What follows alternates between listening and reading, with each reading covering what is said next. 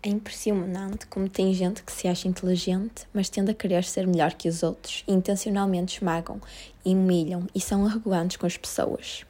Tenho pena de pessoas assim, pois vivem na hipocrisia de se sentirem o máximo, mas quando são pessoas inseguras que precisam de autoafirmação para se acharem melhores. Respeitar o outro é respeitar a si próprio, isso sim é inteligente. E além disso, preserva pessoas verdadeiras no nosso ciclo de amizades, com caráter que valorizam a família, o amor, o sentimento puro, independentemente do grau de escolaridade, aparência, raça, dinheiro, moradia, ou seja, sem interesse e preconceitos. Isso sim faz bem ao coração. O resto, ah, o resto passa batido, sempre vazio e solitário.